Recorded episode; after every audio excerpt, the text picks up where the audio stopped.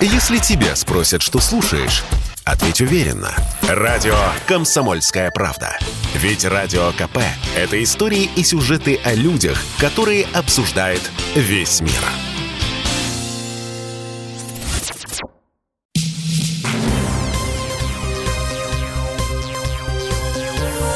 Темы дня.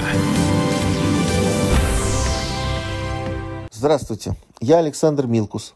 И сегодня у меня в гостях один из столпов российской IT-отрасли, основатель и президент группы компании Cognitive Technologies Ольга Ускова. В ее компаниях серьезно занимается разработкой искусственного интеллекта и выпускает самые крутые в мире автопилоты. Но Ольга еще и гуру технологического предпринимательства в стране, а еще она пишет замечательные рассказы и является популярным блогером. Ольга, Судя по вашим последним постам в соцсетях, вопреки прогнозам разных экономистов, с вашей точки зрения, ничего трагического на отечественном рынке сегодня не происходит. Мало того, вы пишете, что наступает новая перестройка, и скоро все зацветет и заколосится. Вы вот такой вот оптимист? Я не оптимист и не пессимист.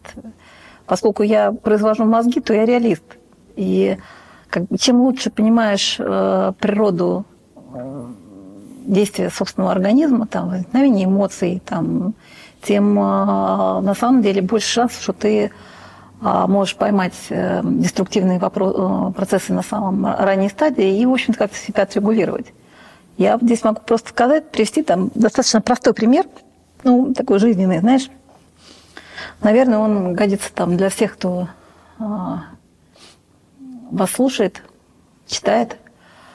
Ну, потому что мы все в жизни проходили. Вот у каждого в жизни, ну, особенно после пандемии, случалось какой-то... Ну, и каждого, у многих в жизни случалось уход близкого человека. Да? Вот у меня в какой-то момент э,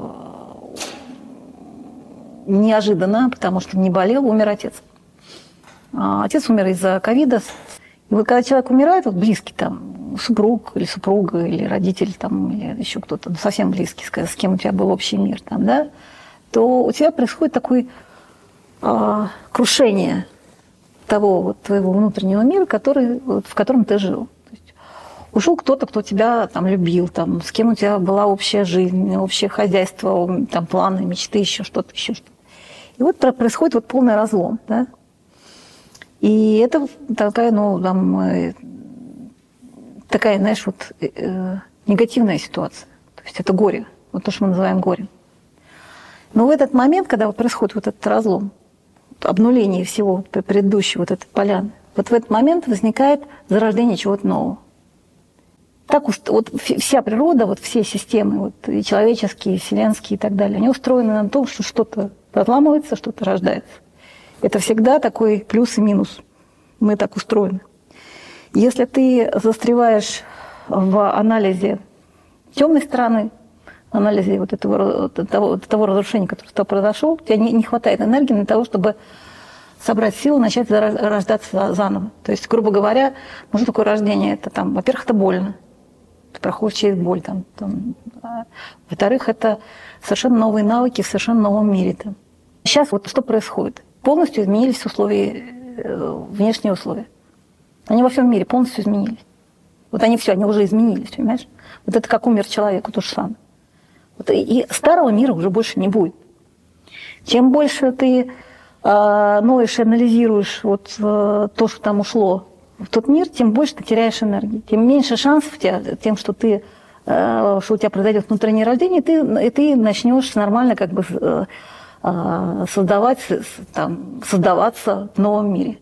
у меня ощущение, что вы э, посмеетесь в сторону тех, кто сейчас уезжает из страны. Я знаю компьютерные компании, которые просто собрались, э, купили несколько рядов э, в самолете Москва-Ереван и улетели. Я знаю компании, которые улетели на Кипр. Ну что, и вот что в их жизни изменилось-то вот после того, как они улетели? Давайте, да, вот, вот э, вы поймите, ну, вы же математик, по-моему, по образованию базовому. Ну, да? у меня есть математическое образование. Да, ну, вы помните это простенькое правило? Перемен мест слагаемых сумма не меняется. От того, что ты там мотнешься по вот этому очень уже маленькому шарику, еще куда-то, в Риван, там какие-то люди даже в Монголию умудряются. Там, у меня есть знакомые, которые уехали в Уругвай, в Парагвай, а двое в Гондурасе. А, там, ну куда, в общем, куда фантазия сам? Что изменится в твоей жизни? У тебя бизнес там начнется. У тебя там начнется какая-то новая светлая жизнь. Ну, я работаю с лошадьми много. И там много, ну, знаешь, ты читаешь, у меня там лошади свои, и всю Но это не основная деятельность э, компании Cognitive Technologies. Нет, это моя личная... Чтобы я, было ощущение, что мы сейчас говорим с Нет, я люблю... Содержит конюшни и все. Нет, основная деятельность у нас, мы производим искусственные мозги для наземного беспилотного транспорта. Вот это наша основная деятельность. И производим их в России на российских комплектующих, и, и производили и до спецоперации, и будем производить после спецоперации, и продаем это по всему миру. То есть как бы это наша основная деятельность. Но там э, свободное от производства мозгов время, у меня, я люблю животных. У меня ну, вот, есть, вот я там много лет занимаюсь лошадьми. Одна из э, лошадей устроена очень интересным образом. Там почти, там очень маленький мозг. Он, он размером с э, грецкий орех, реально. Ну, там чуть больше. Поэтому э, вот это очень интересно. Значит, вот при таком размере мозга логическое мышление у лошади, в общем-то, практически не развито. А там работают какие-то другие нейронные механизмы, как говорят, там интуиция, вот это вот эмоциональный настрой, там лошадь, лошадь очень эмоциональное существо. Как говорят, там умная лошадь, она не умная, она это такой, э, это не ум с точки зрения примата, там, грубо говоря. У лошади первая реакция на изменившуюся ситуацию – это бежать. Причем э, здесь у них работает так называемое коллективное сознание. Если одна лошадь бежит – то табун очень быстро к ней присоединяется. И одна из самых распространенных таких трагедий, очень часто бывает самое, это когда табун э, гробит себя, потому что срывается в пропасть, потому что они просто уже несутся кругами и не видят препятствий, там попадают под машины, или падают в пропасть, или тонут, или еще что-то. В таком состоянии э, табун гибнет. То есть и э, а у табуна всегда есть, ну, грубо говоря, вот пастухи или люди, которые... Вот, мне, мне даже один раз приходилось быть в этой роли. Там, правда, не пропасть была, а дорога. Несколько лошадей вырвались из леват, начали метаться и бросились... Ну, Под колес. Ну, да, к дороге. И увести можно только если ты, если кто-то там сознательно сидит верхом и заворачивает табун, чтобы, вот, э, чтобы они почувствовали, что лидер здесь, и он значит, выводит их из состояния истерики. А вот э, в кризисных в кризисной ситуации вот, вот эти реакции, когда тебе надо, хочется вскочить, бежать, и ты не можешь себе объяснить, зачем, почему, какая миссия, а, потому, а просто тебе страшно, ты хочешь бежать. Это вот это вот, это вот это вот табунное. И это очень часто ведет, конечно, к гибели, к разлому, к, э, к уничтожению себя, там, своей команды, своего дела, еще чего-то. В этом смысле я не говорю, что все отъезды безумны. Я вообще этого не сказала. Там, человек имеет право жить там, где ему хочется и когда хочется. Это как бы личный выбор, и как можно влезать в личный выбор. Поэтому мы сейчас рассматриваем не вопрос, где то человек выбрал себе пожить там, следующие несколько лет. Мы сейчас рассматриваем вопрос о ответственности бизнеса, об ответственности руководителя перед бизнесом и о тех решениях, которые руководитель принимает в кризисный период, как он себя ведет. И здесь уже все совсем серьезно, потому что собрать команду, там, значит, э, или не команду, там, а только топов, остальных бросить э, и там переместиться в другую юрисдикцию, бросив здесь все там с воплями, там все пропало, там э, смерть врагам и так далее, и так далее, нам стыдно или еще там что-то там сейчас несут такие безумные вопли и причины, что да, ну, просто уши. А это предательство. Это по бизнесу, с точки зрения бизнеса, это предательство, потому что когда ну, директор компании, руководитель компании, а, там, не знаю, главный руководитель, э, главный акционер компании и так далее, он а, несет ответственность перед своей командой. Он собрал эту команду, она ему верит. Что это за командир? Представьте себе Чапаева, который перед сражением свалил на Кипр. И оттуда, значит, по телефону говорит, вот, Бедька, вон там вот, у тебя в левом углу должно быть белое, а тут вот красное, ну, в общем, давайте там. А разрывается основное, это вера в то, что у тебя есть лидер, который как бы отвечает за тебя, поэтому этот лидер, лидер имеет большую зарплату, поэтому этот лидер имеет большую долю в прибылях и так далее, и так далее. То есть э, у каждого вопроса есть своя цена, понимаешь? И если э, вот человек, там, топ-менеджер, который э, там сидит в любой структуре, в госструктуре, не в госструктуре и так далее, если он себе позволяет, ну, собственно говоря, иметь э, высокие доходы с того бизнеса, который он запустил, то у него и высокий уровень ответственности. Он, он, он первый должен стоять э, под, под ружьями и как бы выводить э, своих там из-под обстрела и создавать какой-то новый мир. Это его личная ответственность. Мы продолжим разговор с Ольгой Усковой через несколько минут. Радио «Комсомольская правда». Никаких фейков, только правда.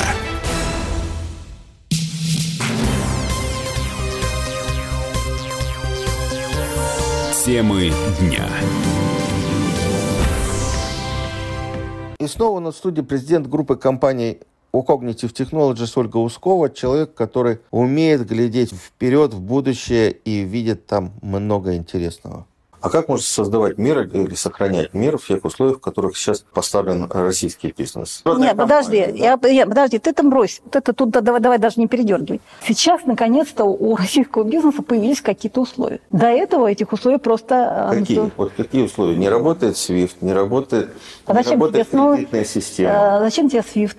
Есть э, китайские системы, которые, то есть никаких э, вопросов по почте, переводам и так далее нет. Как бы тема с э, платежными историями, но она сейчас наладится. Это не самая большая проблема. И это не самая большая проблема российского бизнеса, у которого, если уж там, если уж на то пошло, если ты говоришь про российский бизнес, у него не очень много было а, продаж, связанных с... Они не очень много продавали на экспорт за рубеж.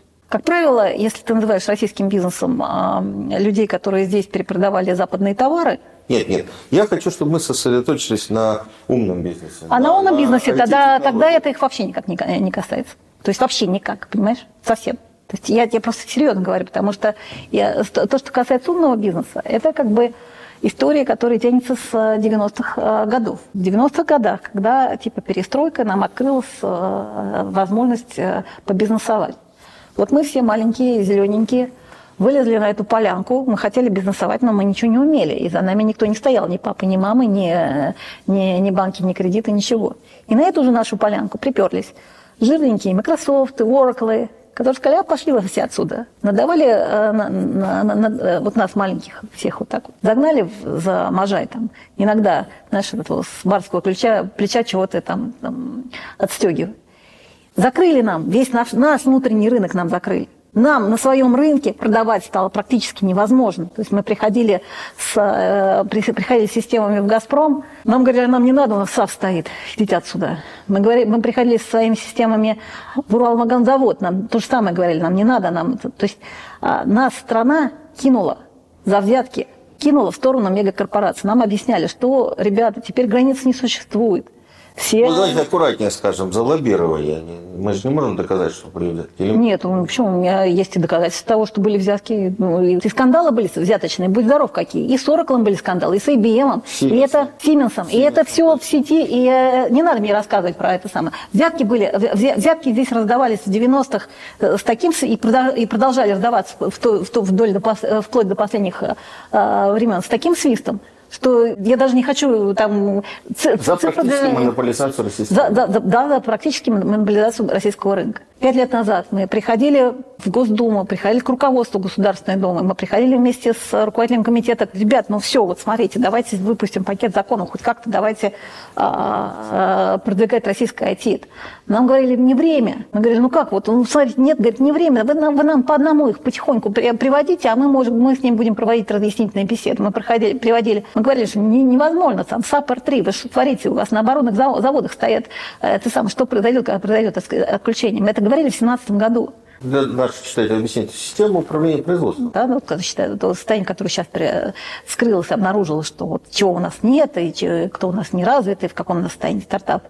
Это состояние сознательно а, сдерживалось и готовилось а, вот все вот эти десятилетия со стороны а, западных игроков и коррумпированных российских игроков. А, это при том, что у нас одна из лучших математических школ а, в мире. Это при том, что а, наши дизайн-бюро лучшие. Это при том, что мы реально там как бы по уровню программирования мы являемся там признанными лидерами worldwide и там берем все эти олимпиады и так далее. Это вот при, при ну вот да, таком... а мозги, в общем, с удовольствием скупались. Абсолютно. возились, э, И вот сейчас, наконец-то, там, и мы, я буду требу, я буду настаивать на том, чтобы удержать эту ситуацию. Во всяком случае, положу на это свое здоровье, оставшееся от предыдущих э, борьбы предыдущих 30 лет. Наконец-то рынок очистился, наконец-то можно стартапам давать и продавать, давать продукцию, продавать.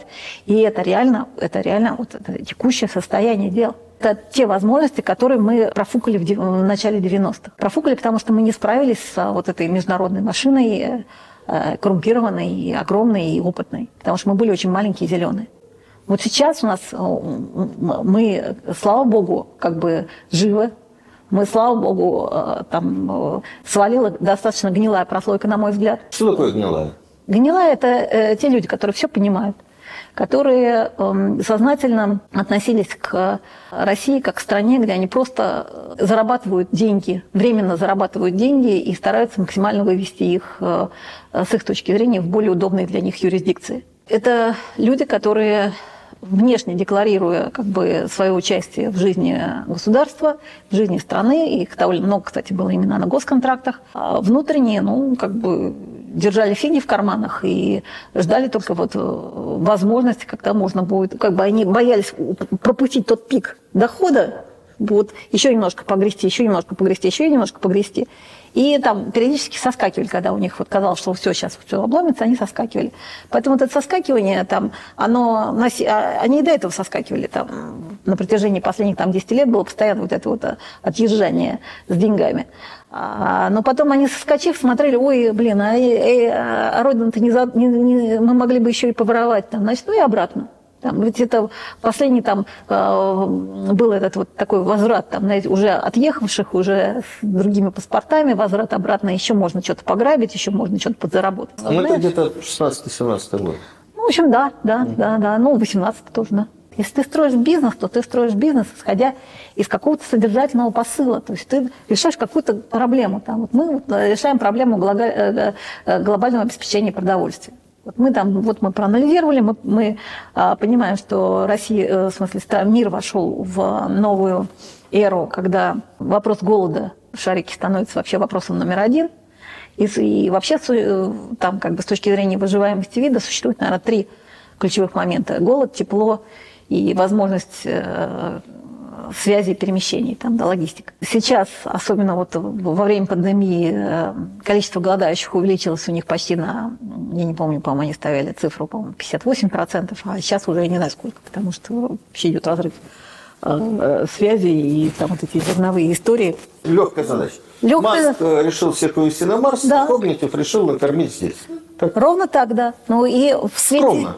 Но это не скромно, это, это как бы это задача, да, вот это, это ради чего, собственно говоря, мы работаем, живем там, нам, нам это прикольно. Если у нас это начинает получаться, то мы, знаешь, у нас был разговор в свое время с, ну, у меня, у нас структура такая в компании, мы э, по ключевым, у ключевых э, сотрудников опционы. Там ну, очень яркие ребята, и у них, конечно, как бы приличные пакеты. И в какой-то момент, ну, было какое-то собрание акционеров, один из ребят он сказал очень простую вещь. У меня вот такая цель, я говорит, хочу, вот э, я вот вышел э, с сыном вечером на улицу, а там едет машина с моими, сам, сама там, с моими мозгами, которые я сделал. Я ему показываю, говорю, вот смотри, это твой папа сделал. Ты знаешь, вот просто вот эти три фразы, они очень четко, вот все поняли, вот до всех дошло, понимаешь? Это очень важная история, потому что пока человек занимается чем-то совсем виртуальным, то его все равно в какой-то момент нагоняет, э, она ко всем приходит, а нафига вот я живу? Это самая горькая история, которая только может э, вообще приключиться, если на это не, нет ответа. Самому себе не наврешь. И вот эта вот э, история, она намного важнее денег, достатка в магазинах, возможности лишний раз там погреть брюхо там где-нибудь там, я знаю, в Ницце. Заметь, что как только у нас стала возможность получить все, то тоска увеличилась в разы. Но сейчас тоже очень высокий уровень тревожности. Тревожности, да, но... да. что будут проблемы с э, полками в магазинах, и Ницца, в общем, от нас уплыла, видимо, довольно надолго. Вопрос, э, как ты проживешь жизнь, мы как раз перешли к смыслам. Если ты в качестве смысла ставишь себе белые штаны, то ты в конце получишь блюдом на границе с Венгрией. по башке, и, и, и, и на этом жизнь закончится. Это, мы про это как раз. Мы как раз про это. Это, как, эм, это история, как не просрать жизнь. Это очень важная история. Кривая мотивация – это путь в… А, Но мы же не можем другим людям объяснять, не можем, у тебя может быть а, смысл Каждый сам себе объясняет. Хорошо, вот здесь остается когнитив в полном составе. Остался, вернее, не только остался, а здесь находится. Он остался. Мы живем. Вы здесь, да. Мы не собираемся никуда свалить. Никуда не собираетесь. Да. Государство состоит из, э, если говорить про э, бюджетников, государство состоит на текущий момент из э, прогрессистов, из тех, кто действительно там пытается решить какие-то патриотические проблемы и создать новые отрасли и так далее. И состоит из саботажников, настоящие прям враги народа, как, как ну, было там когда-то.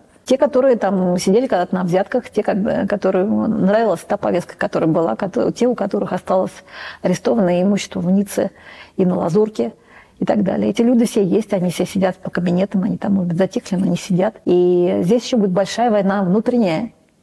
И вот между тем, что нам действительно надо будет сейчас создать и решить вопросы и так далее, новые отрасли и новые продукты, и занять новое положение в мировом разделении труда между коррумпированными и купленными людьми, которые будут всячески против, противостоять этому. Вот эта игра сейчас только началась. Это очень видно сейчас на внутренних совещаниях в правительстве. Это очень видно сейчас на переписках, на стратегических этих вопросах. Здесь можно не расслабляться, здесь будет очень глубокая и серьезная перестройка, и она, конечно, тоже будет, не, не будет бескровной. А мы продолжим разговор с Ольгой Усковой после небольшого перерыва на новости и рекламу.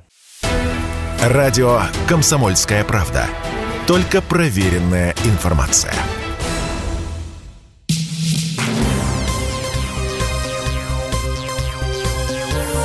Темы дня. Итак, мы продолжаем разговор с Ольгой Усковой, технологическим предпринимателем, блогером, писателем и вообще человеком, который видит и знает, как будет развиваться наша жизнь. Вы не боитесь? Чего? Ну, за себя. Почему? Ну, деньги крутятся, мы можем представить себе, какие крутились до вот этой всей истории. А, и люди ждут возвращения вот этих времен. Ну, слушай, ну это боитесь вообще, по-моему, ко мне как неприменимый. Ты меня давно знаешь? Давно. Ну, что, ты спрашиваешь. Ну, слушай, ну, а, мне просто всегда, я, если, если в этих терминах говорить, то я не, я не боюсь, а мне жалко времени угу. тратить время на э, а, борьбу всегда жалко. Лучше тратить время на созидание. И то, что вот придется разгребать вот э, завалы коррупционеров и паникеров, это, это потерянное время. Я не люблю ни общественную, ни воспитательную работу. А, она всегда как бы... Ну... Но сейчас, к сожалению, мне приходится этим заниматься. То есть для меня это неприятно, честно могу сказать. Ну, конкретно, что значит ну, это вот, э, работа. ну, это вот... Ты посты в Фейсбуке? И посты в Фейсбуке, и э, какие-то лекции. Мне, мне приходится сейчас вот, так, чтобы у человека просто давать другие триггеры, чтобы мозги просто включались, уходили из, из эмоциональной зоны, как у лошадей, знаешь, вот там завернуть табун, чтобы он не, не носился как безумный, пока не переломает ноги. И еще раз, это очень неблагодарная работа. Она откачивает кучу энергии, то есть потом просто мертвый. А, сидение на, ну, в смысле, работа на совещаниях в, вот, в аппаратных, ну, в, в госаппаратах, это еще более тяжелая работа, потому что там нужно бесконечное терпение, и э, мне, мне с моим характером очень тяжело не срываться. То есть это, конечно, для, там, для, для и для них испытание, и для меня испытание, потому что я, конечно, там, в какой-то момент терпелка кончается, я начинаю лепить в лоб, они начинают бледнеть, почему вы так с нами разговариваете, ну и так далее. Ну, я думаю, что, а, к сожалению, в, таком режиме сейчас нам предстоит пара-тройка лет. Вот в таком... Расчистка завалов. Расчистка завалов, да. Ну, Кто еще, вот, кроме вас, много, готов? Много. Я хочу сказать, что э, там, ну вот, в субботу было, была страцессия у Чернышенко и с участием Чернышенко и э, Борисова. В процессе как раз по отечественной микроэлектронике, по микроэлектронным компонентам. И мне было приятно, потому что, ну, знаешь, это не единицы, это, ну, так скажем, пару сотен точно. То есть это прям вот есть с кем работать, есть, есть нормальные То есть костяк, IT-отрасль... А, а, Она, он новый, он другой. Он новый, он другой, он есть. Там что-то успело подрасти, что-то сейчас подращивают. А главное, что люди есть. То есть вот, ну, вот, тем уже... Люди, которые Ли, лидеры, лидер, лидеры, да, да, да, лидеры, они сильные там. Их, их не очень видно, они, они реально сейчас вкалывают, потому что им, конечно, не до соцсетей, не до этих самых они вот в стадии работы, поэтому, может быть, их так не очень видно наружу. Я не буду их сейчас называть по одной простой причине, я не хочу на них огонь направлять. Ну, то есть меня тушу, фиг с ним, стреляйте.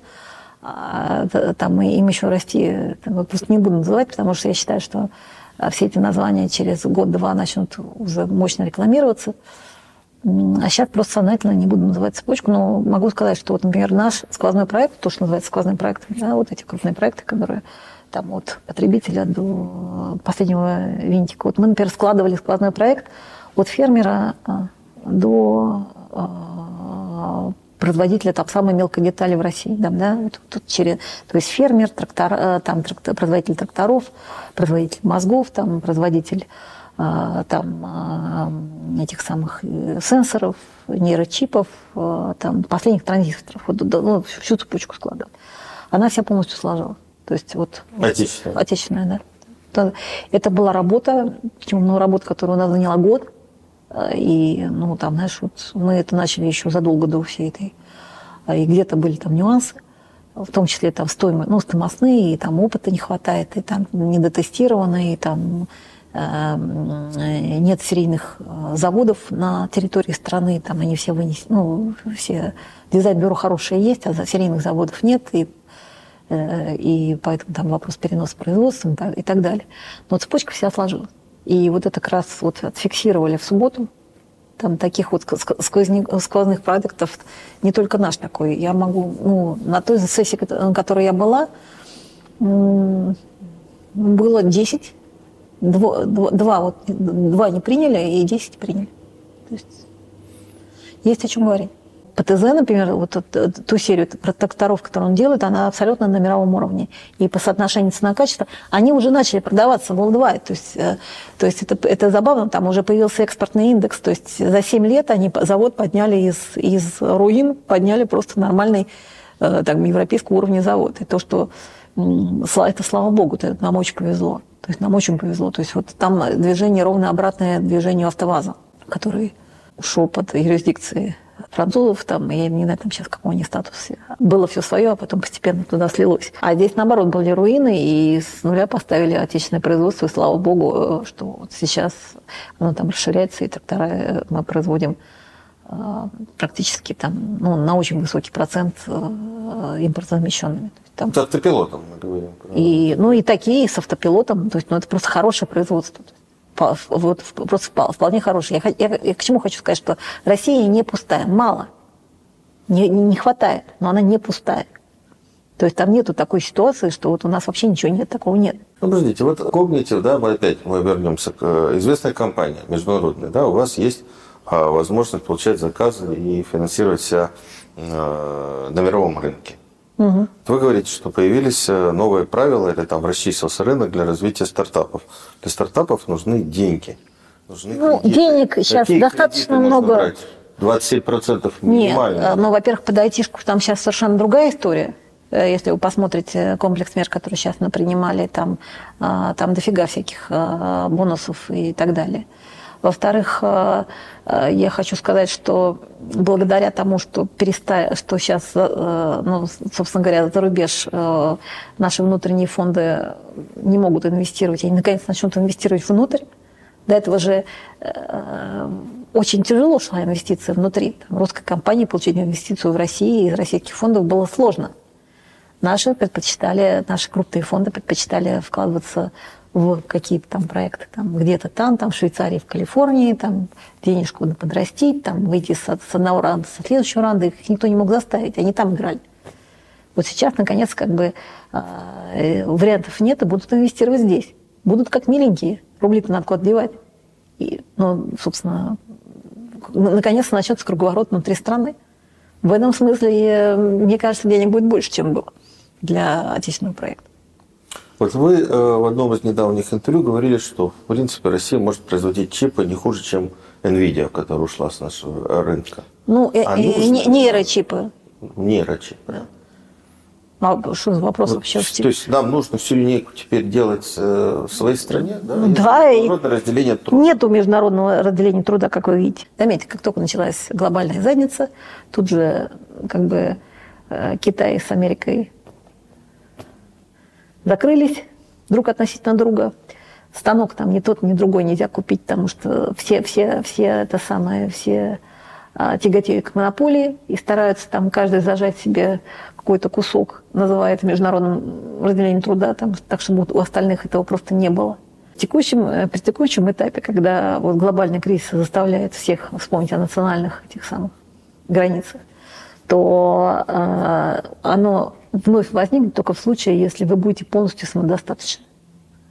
Когнитив будет э, разрабатывать нейрочипы? Кто? Нет, не Когнитив. Нет, у нас есть... Э, я не имею права сейчас называть по вот я причинам, которые... Э, есть три компании, мы сделали бенчмарк, и из них выбрали две сейчас вот на линейку. Одну ставим в серию. А чем отличается обычный чип от нейрочипа? Ну, это другая история совсем просто. Нейрочип, он делается конкретно под определенной нейросети. Он, он, вот он как бы делается на заказ. Мы под себя делаем нейрочип. Она обслуживает те нейросети, которые у нас работают на наших каком-нибудь агропайлот. На других не будет работать. Ну, мы сможем в ближайшее время, э, ну, в ближайшие 3-4 года, короткий период, э, стать развитой IT-державой, ну, именно по комплектующим. Нет, мы, мы не сможем за 3-4 года. За 3-4 года не сможем, и Китай не смог, и никто не смог. А за 10-15 лет сможем. А, ну, надо начинать когда-то. То есть, нам нужна отечественная микроэлектроника. В любом случае, все производство. Ну, в общем, да. Это большие деньги, это очень большие деньги. Слушайте, ну мы очень богатая страна. Первично это земля, с которой растет пшеница. Первично это нефть, которая лежит в земле, там палладиева, уран там, и так далее, которые лежат в земле, это первичное. И это вот оно ниоткуда не возьмется. Если у нас одна шестая часть суши за нами остается, то мы очень богаты. Вот над этим, над всем, там, строительство там, заводов, фабрик и так далее, это уже вторичная история. И без первого она невозможна. Вот поэтому в каком-то смысле у нас гораздо более стабильная ситуация, чем у Европы, у которой нет этой земли, у Европы, у Японии, там, у части Азии, у которой нет этой земли, нет этих э, полезных ископаемых, нет этого доступа к энергетическим ресурсам, и которые, как бы там они не старались отапливать себя ветром, солнцем, цеплячим паром, но газ у них стоит на текущий момент. Ну и так далее. Мы снова прервемся ненадолго. Я напоминаю, в студии у нас Ольга Ускова, президент группы компании Cognitive Technologies. Если тебя спросят, что слушаешь, ответь уверенно. Радио «Комсомольская правда». Ведь Радио КП – это самые оперативные и проверенные новости.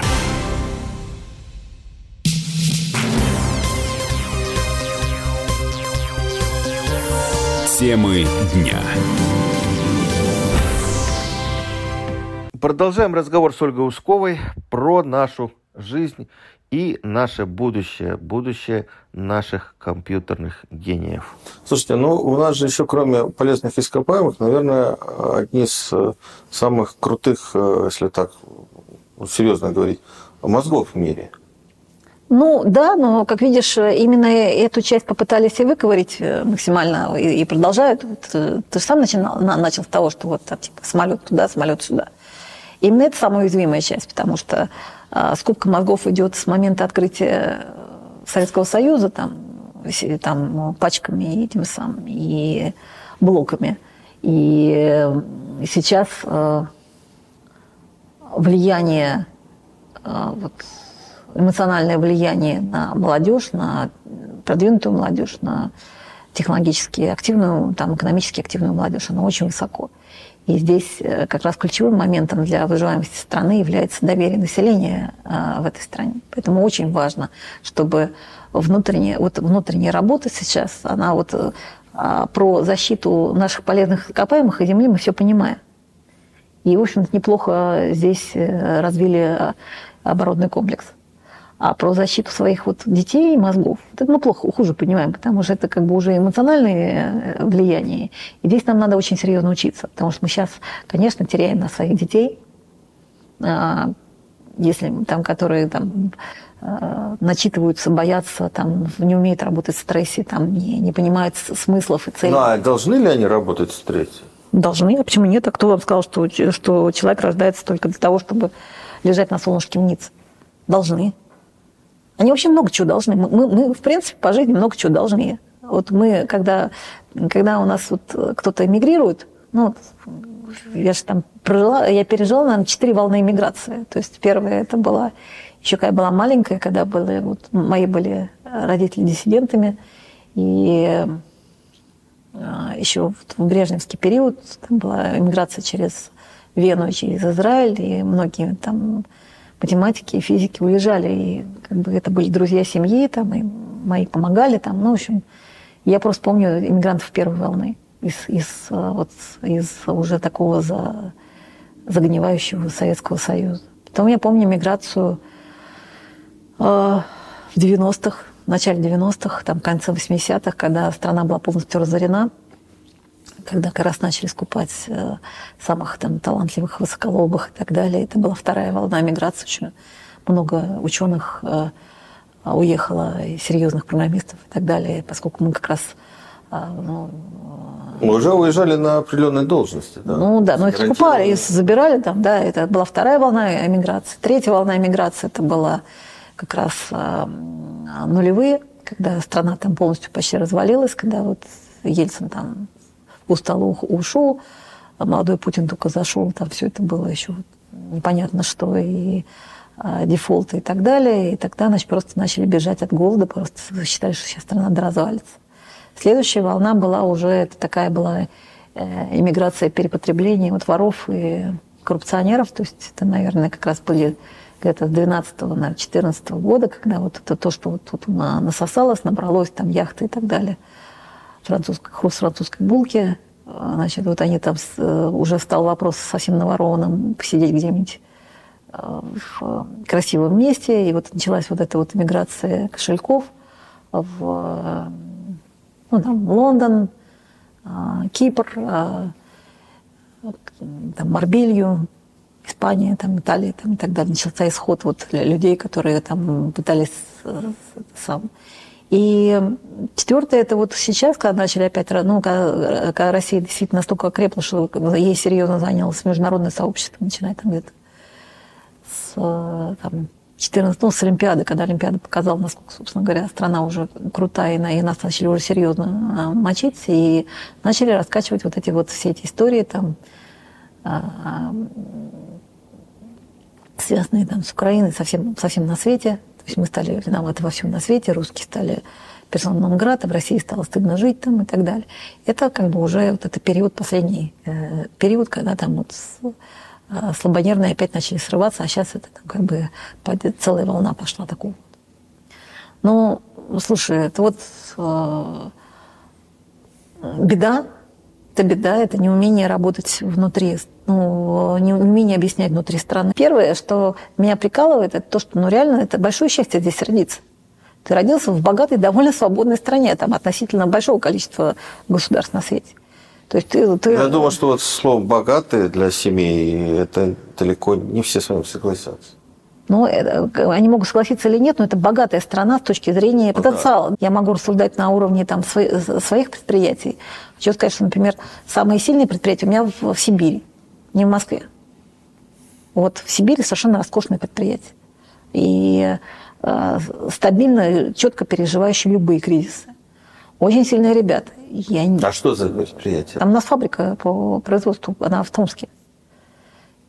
То вот, вот эта фабрика, которую вот мы создали как раз вот в самый разгар ковида, и которая сейчас обеспечивает это самое, это, это Томск. И производство радаров – это Томск. И вообще, то есть вот э, это там такой очень мощный высокотехнологичный кластер. И я хочу сказать, что там ребята все, они из, из абсолютно, как сказать, ну, там нету элитных семей из простых семей там никаких там особенных э, возможностей у них не было. У них просто было желание там, ну, получить какое-то эксклюзивное образование, там, какое-то знание. Они это образование получали сами, они дообразовывались сами, они приходили к нам на работу сами, э, начинали со стажировок и так далее.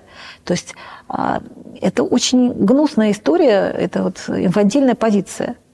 Человек почему-то вот в современном обществе ждет, кто, что там... И это, вот, это все равно какой возраст. Ему, этому человеку может быть 5 лет, а может быть 95 э, лет. Он почему-то ждет, что ему кто-то что-то должен.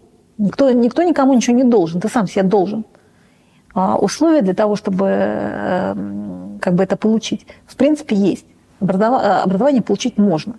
Сейчас э, с учетом интернета и так далее, как бы ты, это можно сделать вообще самостоятельно. То есть там подпис... через на любые курсы можно попасть и так далее.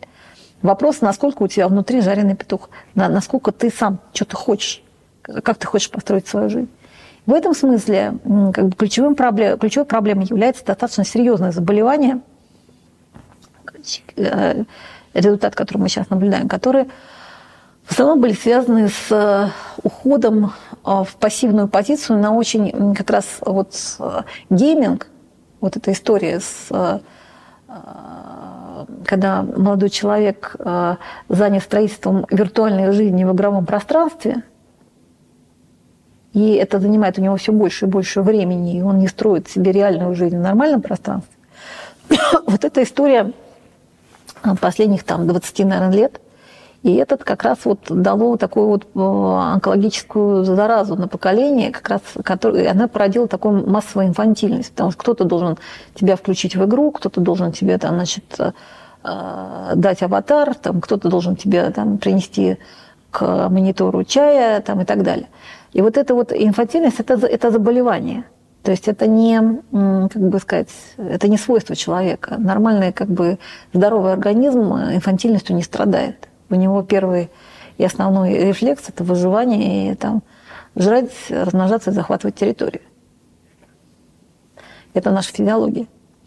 Вот, поэтому, а, когда начинает кто-то говорить про то, что а, мне должны, я должен, там, искать, искать, кто ему должен, а, ну, это смешно, особенно смешна иммиграция с такой позиции, потому что когда он приезжает в другую страну, другая страна ему еще больше ничего не должна. Они там строят свое, у них есть люди, которые строят свое. Ты туда приехал а, посидеть у них на велфере или там попробовать у них э, на халяву бабла срубить, у тебя не получится. То есть не получается у 99,9%. И это правда. Я напоминаю, что у нас в студии была Ольга Ускова, президент группы компании Cognitive Technologies и вообще человек, который все знает про искусственный интеллект и вообще про интеллект человека. Темы дня.